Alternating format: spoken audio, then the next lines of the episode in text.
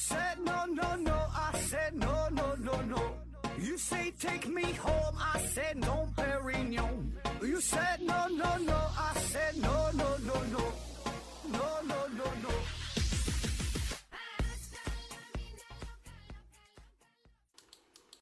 拼命探索，不计后果。欢迎您收听《思考盒子》，本节目由喜马拉雅平台独家播出。今天还是回答听友的问题。第一个问题提问六三幺零幺三幺零三六啊，提问说：何老师你好，我发现一个关于你专业领域的现象，为什么有些处方药服用过后排尿的时候会散发出与平时不服药的时候不一样的气味啊？我从小到大，每次感冒服用药物后啊，都会发现这个现象啊，就一直不知道这个气味是如如何产生的啊。我最近拔牙术后呢，在服用消炎药，排尿的时候呢，就能闻到这种特别的气味啊。您给我个解释啊。说这个吃药之后啊，尿液当中有一些特殊的气味儿，呃，尿液中有特殊的气味儿，这个原因呢非常多啊，很多因素都可以导致尿液气味儿的异常，比如说你尿路感染。比如说你平时喝水比较少啊，或者是有一些疾病，呃，比如常见的糖尿病啊，还有不太常见、不太常见的一些各种什么疾病吧，可能都会导致这个尿液气味的异常。那除此之外啊，就你吃东西、饮食方面也会对尿液气味有影响。你吃什么洋葱啊、大蒜呐，呃，在体内。这个消化分解之后产生一些特殊的化合物，随着尿液排出，哎，都会产生一些特殊刺激的气味。然后你说吃药，这个更是如此了，因为你吃药嘛，药物的代谢，它是这个到了你这个肚子里边，对吧？消化之后进入到这个血里边啊，入血之后这经过肾脏，呃，往外排啊，随尿液排出。那有些药物它本身会含有一些。特殊的气味啊，有特殊的成分，那么随尿液排出来之后，自然呢也会散发出这个气味啊，所以这个不是什么大事儿哈，你多喝点水，让这个尿液稀释一下，这味儿它就就就能好了啊。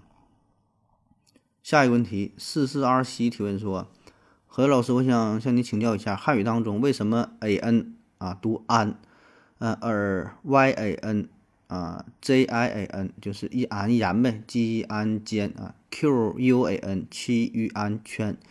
x u a n 西域安轩啊中的 a n 不读安，呃，而实际按实际按读是按英文发音安呢。这四个月前留言到思考盒子里杳无音讯啊，特来这里发问在世啊。这个你留言到思考盒子当节目当中，当然是杳无音讯了。这个你你得咱唯一的提问渠道就是西西弗斯 FM 啊。这个再跟大伙儿说一下，想提问啊，搜索我另外一个一档节目叫西西弗斯 FM 啊，在这里边呢可以提问啊。但是你这个问题我这真是没太看懂啊，这 a n 不就读安这个音吗？一安烟呢，g 一安间，七一安七与安圈呢，对吧？这不就是读安吗？咋什么跟英文这有啥关系？没看懂啊？可能我这个我汉语拼音确实是我的短板啊，我是非常。薄要的这个环节啊，就因为确实我连我自己节目的评名字哈，思考盒子思思考考呵呵滋滋这什么玩意儿拼音也整不太明白啊。下一个问题，长臂猿维斯提问说：盒子你好，首先呢，祝你和雅优花花小东元宵节快乐啊！我估计读到这个题的时候已经快正月半了啊，请问盒子为什么有些演员突然就当导演了呢？假如盒子才华横溢，他假如干啥呀？自信点，可以把“假如”去掉。嗯，盒子才华横溢，当导演拍了个电影。呃，请问啊，他不是说假如我才华横溢，他说我本身我才华才华横溢，但是假如说我想当导演拍个电影啊，这个意思。请问那些设备是哪里来的啊？是你租来的吗？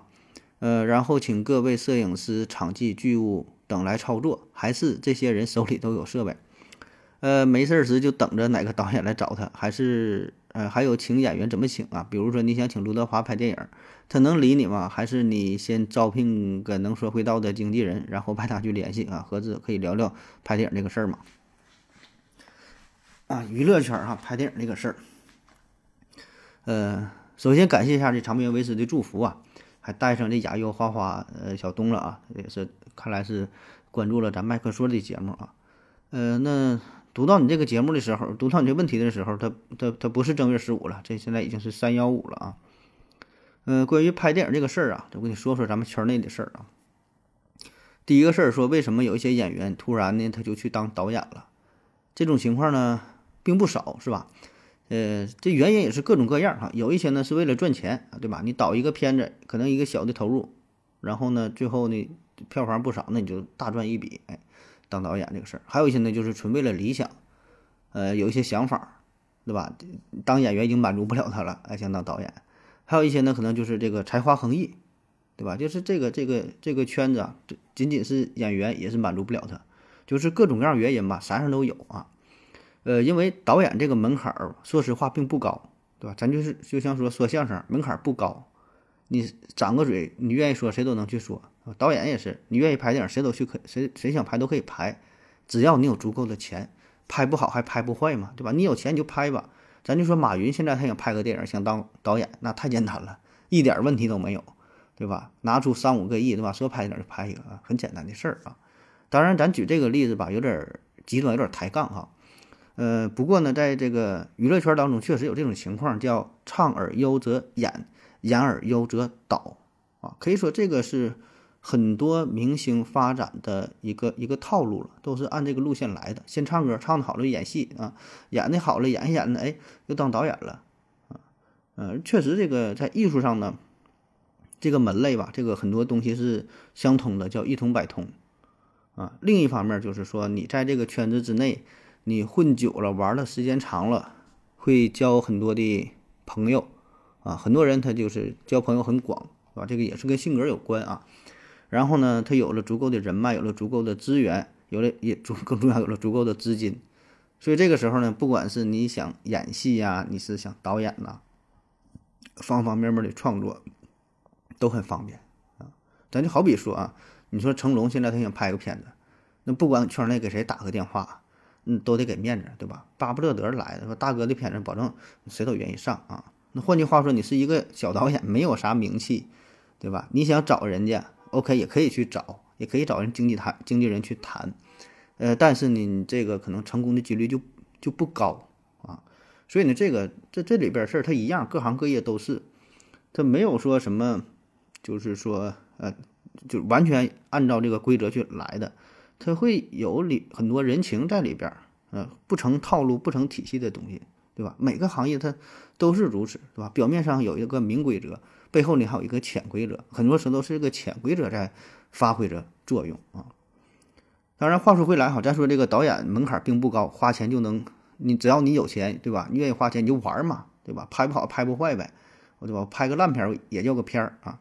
嗯，但是说这个你想成为好导演真不容易，啊，有一些呢是纯科班出身的，学这个来的，也有一些呢是这个就是转型嘛，原来不是导演，后来成为这个做导演做的也很好的也很多，啊，咱说这个演的好的成为呃导演的，像这个徐峥对吧，黄渤，还有这个贾玲，头一阵儿拍那个那个你好你好李焕英啊，我觉得就还挺好的，可能这个褒贬不一样，有人觉得。就就怎怎么的，反正这个每个人想法不一样，但我我觉得还还挺好的啊，就是摸爬滚打这么多年了，有了一定的沉淀之后啊，然后指导自己的作品，我觉得很好啊。还有像这个韩寒，对吧？人家原来是作家，人也根本不是干这行的啊。还有呢，像这个呃冯小刚、张艺谋，还有像这个姜文，我觉得这都都是呃非常优秀的导演了吧，对吧？那他们原来也都不是正经导演出身。有的是这个摄影啊，有的是是干别的啥的，对吧？都是磨练之后转型的啊。当然也有转型不太成功的导演，对吧？这个例子可能就更多了啊，就是纯是自己的想法想的挺好，但是你真不是这块料啊。所以这个啥样人都有啊。嗯，然后咱说说啊，你真的是想就是导演一部自己的作品，具体你怎么去做哈？怎么请的人啊？你怎么说这些设备从哪来啊？嗯，这个大导演和小导演？遇到的困难吧，整个这个过程其实就完全不一样，对吧？你大导演办啥事他都好好办，可能有时候一个电话就解决了，哎，嗯，那小导演呢，可能是费费费时费费费费很大劲哈，累死累活的哈，就是找人啥的也费劲啊，整个这个一步一个坎儿都不一样啊，但是大致的过程都差不太多啊。那简单说一下，首先吧，你得有一个剧本啊，或者说你得有一个故事。你得有个想法，对吧？就是你想拍啥呀？你有个想法啊。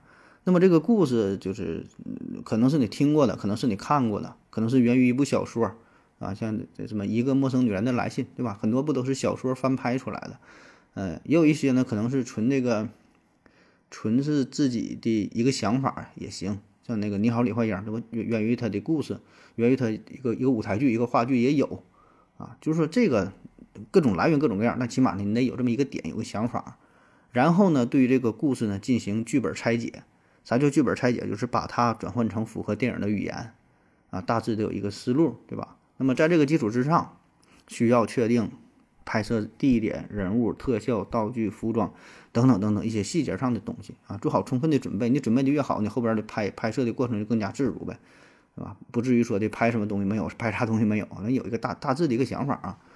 呃，当然这个事儿呢是跟你这个预算直接相关，你得考虑你手中的钱呐，你这是一个。五百万的小成本的，还是说的一千万的、五千万的啊，甚至说上亿的，像这个《阿凡达》对吧？投资几个亿的啊，也有。说你得根据自己的这个钱掂量掂量啊。当然，这个并不是说你资金投入的不足就难以拍出好电影啊，也不是这么绝对啊。嗯，当然这个这个大体上还是相关啊。就毕竟说像说这个男人来自地球啊。这个这个电影不知道大伙儿是否看过啊？这个我觉得挺挺挺牛的，投资一万美元，超低成本的小电影，最后也是获了一些奖嘛。反正是整体评价挺好。这个男人来自地球，就是一个屋里边几个人唠嗑啊。还有像那个活埋啊，也是外国的，场景呢就是一个棺材搁那里边啊，投入呢也是不多。所以呢。这些电影呢，投入都是挺少啊，获得了一定好评啊。但总体来说，你想拍出很炫的场面，你必然的这个投入呢也是挺多的，对吧？那先点亮点亮啊。然后就是列出一个日程表啊，大致的拍摄的时间，对吧？在哪个场地拍拍哪一幕啊？哪一场在哪儿拍？每天的就拍拍几条，室内的、室外的演员的调度，对吧？午饭的时间，对吧？转场的时间，对吧？这是冬天的戏，夏天的戏。啊，这些细节上的那保证都得考虑啊。然后说最重要的这个没说呢，就是打造你的你的团队啊。这个团队啊，不只是说演员这方面，就是说本身你制作的这个团队，一一个导演，一个导演助理啊，制片经理、摄影导演、选角的导演，呃，然后这个电影的美术啊、服装设计师啊，对吧？有没有打戏呀，对吧？有没有武打的什么？就是这个东西，一个一个团队嘛，这最基础的。当然，具体情况很复杂的多。你这个团队少则可能十来个人，多则呢几十人、上百人，规模更大那那都有啊。但是最基础的、最核心的这些人，那是必备的啊。当然，有可能是一个人身兼数职，那没办法。你小导演刚开始制作，那你就得是自己辛苦点儿，是吧？很多很多工作就得你自己亲力亲为啊。然后说这个选角这个事儿哈，选角试镜找演员啊。那么找演员的这个情况也是各种各样啊。有一些呢是通过公开的海选，我记得当年是《水浒传》吧，《水浒》就老的《水浒》《红楼梦》，还有《三国》，就是那个时候还都是向社会发出公告呢，就说的报名啊，谁演这个林黛玉啊，谁谁谁演贾宝玉的，都是向公开向社会征集，就是说看看，嗯，大伙都可以去报名，那都可以参加，然后呢。导演呢，物色一个，看谁觉得长相啊、气质啊，符合这个人物的设定啊。当年拍《西游记》的时候，杨洁导演就为了找这个猴嘛，就想找看谁拍这个孙悟空合适，也是费老大劲找了老了人了啊。先是找的叫六龄童嘛，就专门演猴戏的六龄童。六龄童他有一个孩子叫呃小六龄童啊，本来是想找小六龄童，但是。就是小令灵童那时候已开已经是离开了啊，就那个不在了。然后呢，推荐的是六小龄童啊，就现在这个六老师啊，这个张金来啊，反正也是费了很大劲儿啊。就是还有是三国还水浒嘞，哎，就是扮演吕布那个人，原来也是也是他他不是想演吕布，他是想演谁来着？忘了啊。不说了，反正就是说的他这个选角的事很有意思啊。那他想演那个人呢，然后最后就是哎，就是演演演吕布吧，啊，演的也是非常成功，就是选角。所以选角这个事儿非常非常非常考验人，啊，这一眼可能觉得这这气质非常符合这人物设定，那就是他了。而且有些时候吧，他是反过来的，就是导演心中已经有了一个目标，就觉得这个演员出演这个人可能更加合适，那么呢，你就就去找他，甚至在这个你这个这个作品创作的过程当中，人物角色塑造上，会为这个演员进行量身打造，有一定的倾向性啊，这个都有啊。所以呢，这个最终吧，就是说还得看你这个导演自己的水平，你自己的想法啊。当然，这个更重要的得是看你自己的实力，你的人脉啊。就像这位听友问的，你想拍一个电影，你想找刘德华，他能理你吗？嗯，这事儿呢。嗯，也没有想象的那么难哈。咱说，如果你真要是就是没有什么名气，一个小导演刚开始创作的话，你可以联系他官方的工作室啊，联系他的经纪人，对吧？就是说还是有一些渠道的。而且呀，现在我跟你说呀，就这个不像以前了哈，感觉说明星、歌星什么的名气很大呀，这很火很牛。现在呢，这个市场也不是特别景气，你知道吧？很多这个二三线明星他也接不到啥活儿，他混的不怎么好。你之前报的有些新闻，有一些这个，呃，演艺明星，当然是二三线的吧，可能就是不是特别有名，混的也是不咋地，主持婚礼的也有，参加一些公司庆典的做主持的也有，还有现在网上带货的，还有一些拼命参加一些二流、三流的综艺节目，就是网络的综艺节目，根本都不上电视的，他也参加，对吧？一个呢是赚点钱，一个呢是混个脸熟，赚点流量，所以呢，他很不容易啊。你这样说拍个电影。你给的还差不多，巴不得得来啊！所以这个反正也啥样明星的都有啊。但咱说你要找刘德华，保证是费劲了。你这种顶级天王级的是费劲了。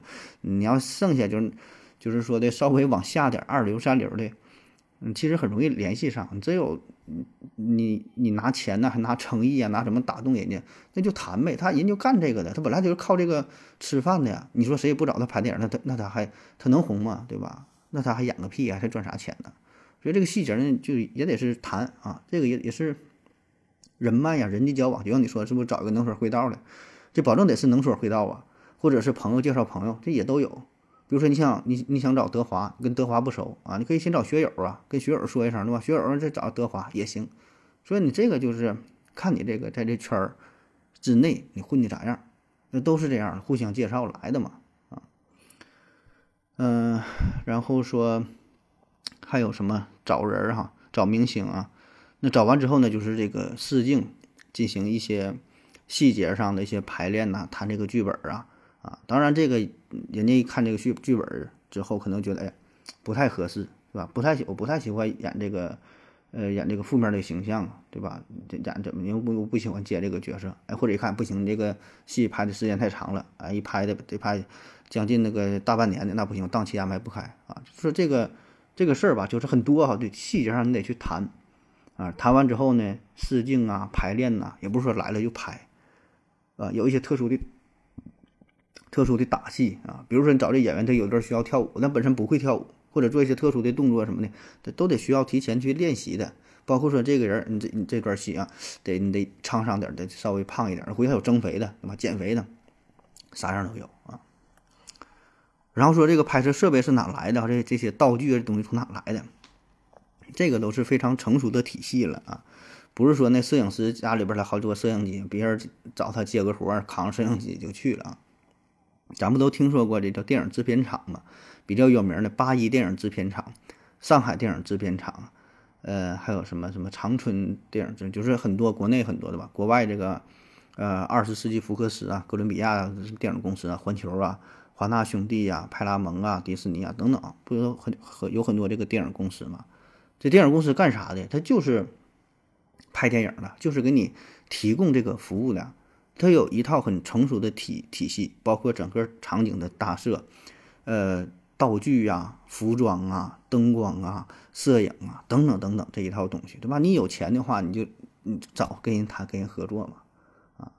总之吧，这个事儿是其实是就挺难的哈。你想制作一下，咱就不说拍电影，你自己拍一段小视频，然后你再给他做的美美美哒哈，配个乐呀，加个片头片尾呀，配个字幕啊，怎么怎么的你五分钟这么一个视频，你没有五个小时你都整不出来啊。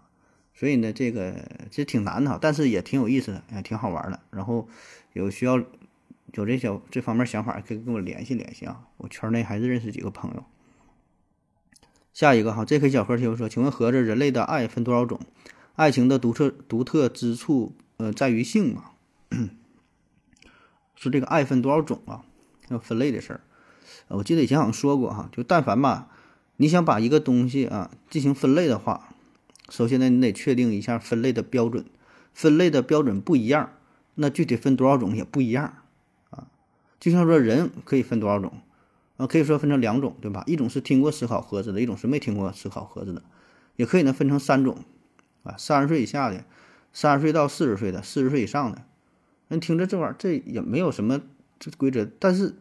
你咋说都行，对吧？我可以分的八十岁以上的，八十岁到八十一岁的啊，八十一岁以上的，是吧？一百岁以下的，一百岁到一百零五岁的，一百零五岁以上的，就你随便分，你愿意怎么分怎么分。你这个规则可以随意去设定，有了规则才能分出不同的种类啊。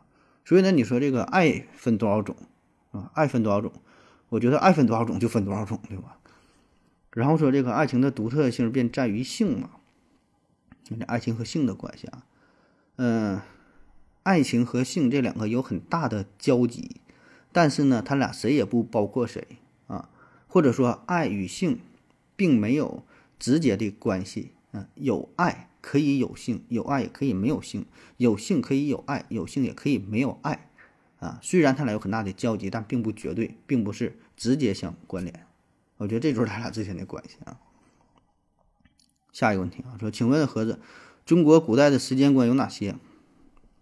时间观啊，中国古代时间观，我不知道你说这个时间观指的是哪方面啊？就是，就时间观，就对时间的观念嘛，对吧？就像世界观、人生观，什么什么什么价值观啊，就是一种一种观的一种态度。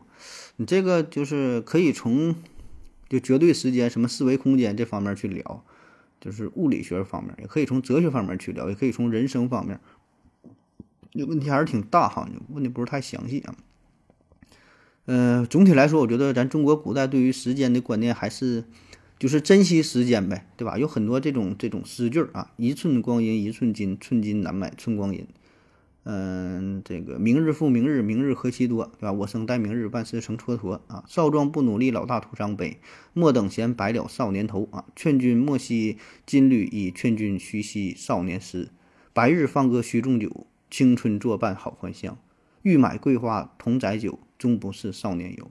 所以就这种诗词非常多啊，就让我们珍惜时间，珍惜生命，对吧？还有什么生有涯，知无涯，是吧？以以无涯，以有涯，这无涯什么待矣，是吧？啊，就是说这个生命有限嘛，嗯，怎么办哈？那你就得对待时间嘛，你就得珍惜呗。对吧？一分钟当两分钟来过，把握好自己的时间，把握好自己的生命啊！基本的态度都差不太多啊。嗯，如果你想继续提问，你可以把这个问题细一点啊。下一个杨黑一号提问说：何叔，为什么民间呢管解放军士兵叫做解放军叔叔，而不是叫解放军大哥或解放军小哥或者解放军大叔啊？嗯，这也不一定吧，也有管解放军叫兵哥哥的，对吧？你得看你自己本身的年龄。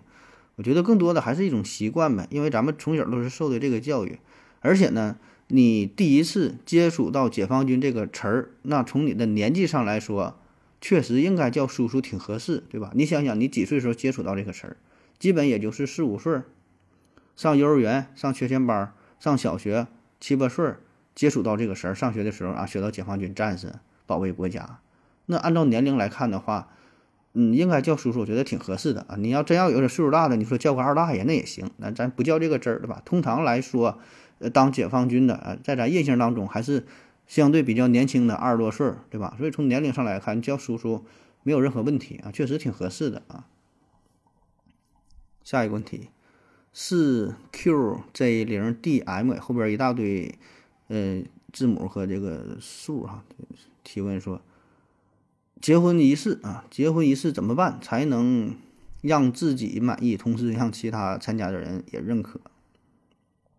结婚这个事儿啊，嗯，自己自己满意，别人也认可。我觉得你这要求吧，稍微有点高啊。你说婚礼啊，大伙儿都满意啊，你别说是婚礼了，我觉得就简简单单的一个饭局儿，一个酒局儿，参加的人可能不多哈，就五六个人啊，就这一桌人吧，一小桌人。你都不可能做的是面面俱到，对吧？一定不会大伙儿都满意啊，保证有人不是特别满意啊，保证是有近的有远的有轻有重啊，所以呢，你说婚礼这么大的事儿，参与的人数这么多啊，不可能说的每个人都满意啊，我觉得这个不现实啊。所以呢，重点吧，还是说的抓住这个新郎新娘双方父母啊这几个重点人物，让他们都满意，起码说挑不出太大的毛病，没有什么太大的纰漏啊，或者说呢，咱叫这叫事故吧，这就 OK 了，能把这个过程走下来就 OK 了啊。至于说到场的亲戚朋友同学。大伙儿来也就是凑个热闹，给你面子，捧捧场，啊，就是还个礼，咱说就花点钱呗，对吧？最终不就是花点钱嘛，对吧？礼尚往来，不就这点事儿嘛？所以呢，大伙儿并不会太在意这个过程。当然，你这个过程就是说，别有什么太大的事故，说，你你这个婚礼说上来有人把新娘子抢走了啊，或者这婚礼办的时间太长了。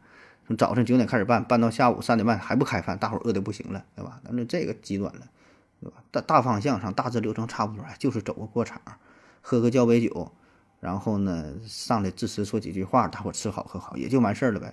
谁还说因为参加婚礼还挑怎么怎么地呀，对吧？没有想的那么复杂啊。当然，我估计你可能是第一次结婚哈，难免呢会有一些紧张，考虑的也是比较多啊，也可以理解。呃，我觉得慢慢吧，等你有了经验之后，就多结几次，可能就好了啊，就适应了。下一个问题啊，最后一个问题，G 克 V 二提问说，是不是大多数动物啊都不吃同类哈？为什么？如果是为什么？那不严谨哈，应该说大多数食肉动物不吃同类啊。那你要说羊啊、鹿啊，它不吃同类，它也不吃肉是吧？嗯，咱不抬这杠啊，咱咱就说这个最后这个问题啊，嗯。不吃同类啊，绝大多数那是食肉动物吧，不吃同类啊。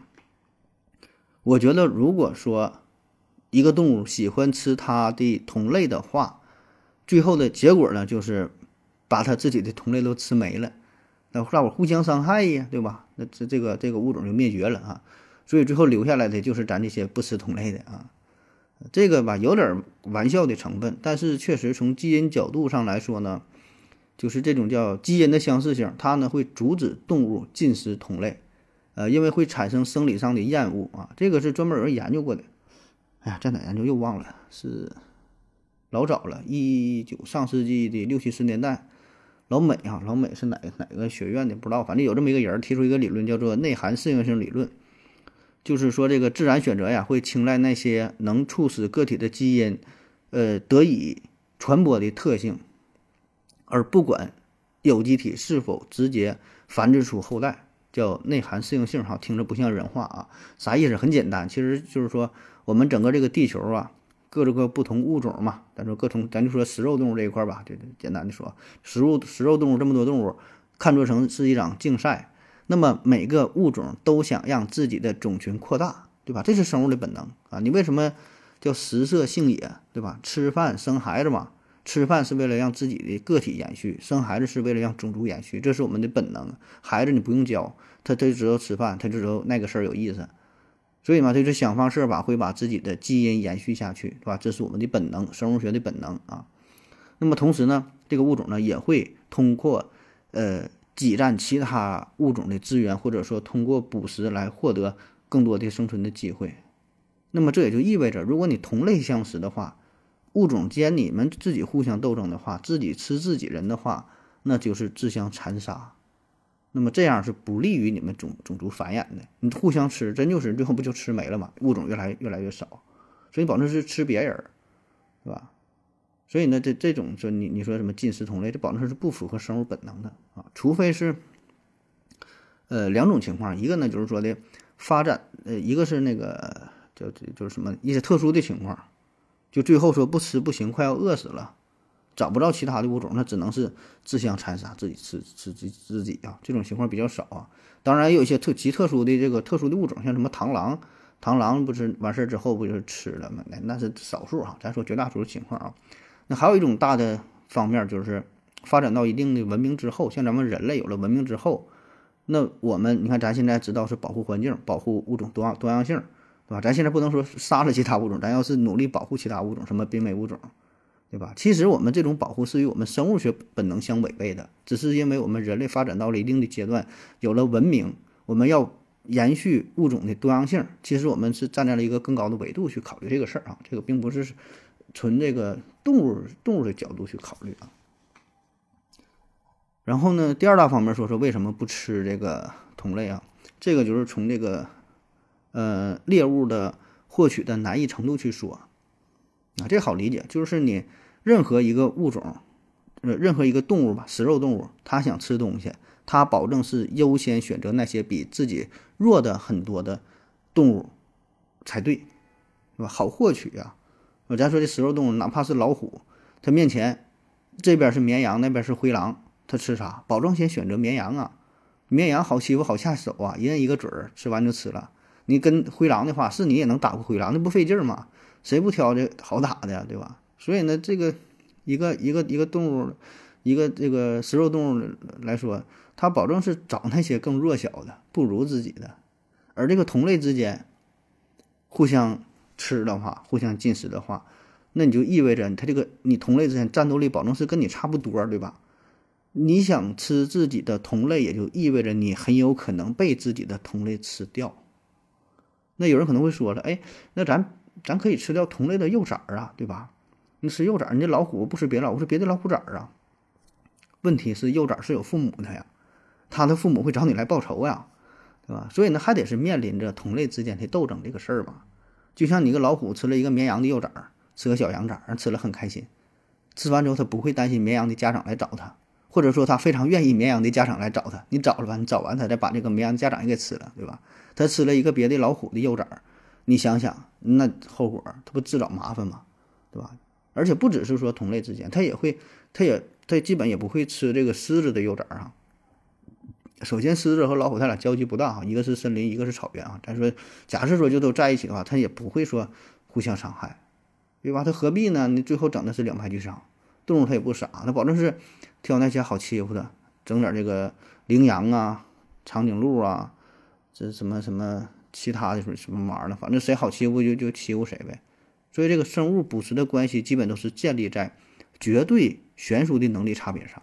它保证吃那些对自己基本不会造成什么重大伤害的，除非说是到了一定程度饿的不行了，它会冒一些风险去攻击那些比自己呃。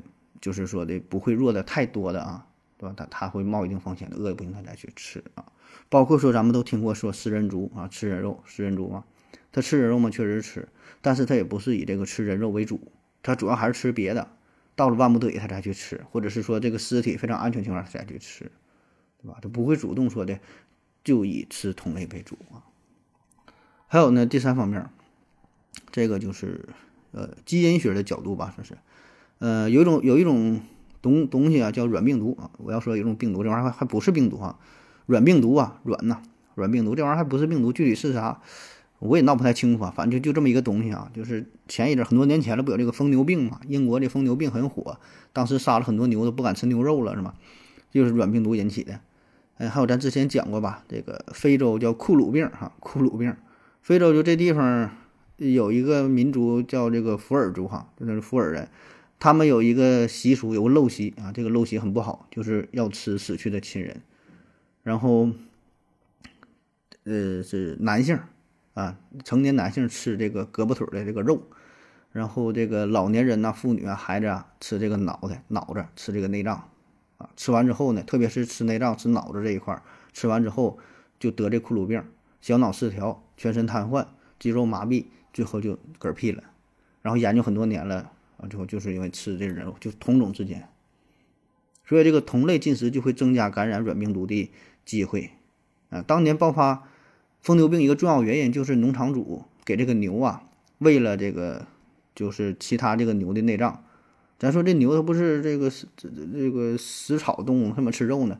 它的内脏不是直接吃啊，给打碎了，然后跟那个饲料啥拌一起，就怕浪费嘛，喂给牛吃，结果吃完牛就疯了。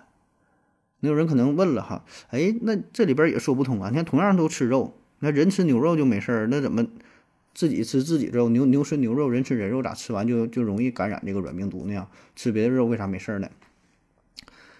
这个事儿吧，就是并不是说我们，嗯，人吃人肉就就有事儿，吃牛肉就没事儿。就是你人要吃了感染疯牛病的牛肉，你也会感染。啊，这背后的道理是啥呢？就软病毒的传播途径，呃，主要有三种。目前确定的一个是食用，就直接吃；一个呢是易源性感染，还有一个呢是遗传。遗传遗传呢还不是特别确定，但应该是差不多哈。主要就是三种：遗传、食用和这个易源性感染。那么这个遗传这个事儿，咱控制不了，对吧？先天性的，生下来得了你就得了啊。易源性感染呢也不多见，易源性就是在医院里边啊，医院的操作，然后不规范啥的导致的感染，这种也很少。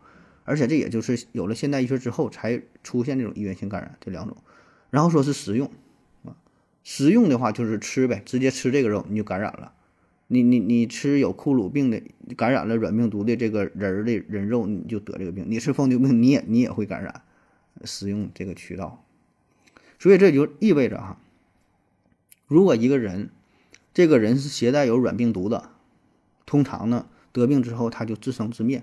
你给它埋了就没事了，就消失了，它也不会传染给别人，除非是你主动吃了它的肉。那对于牛来说也是如此。如果一个牛得了疯牛病，就本身疯牛病的几率挺低啊，它得了之后就得了，患病之后莫名其妙的就死去了，也不会影响到其他的牛，也不会传染给别人。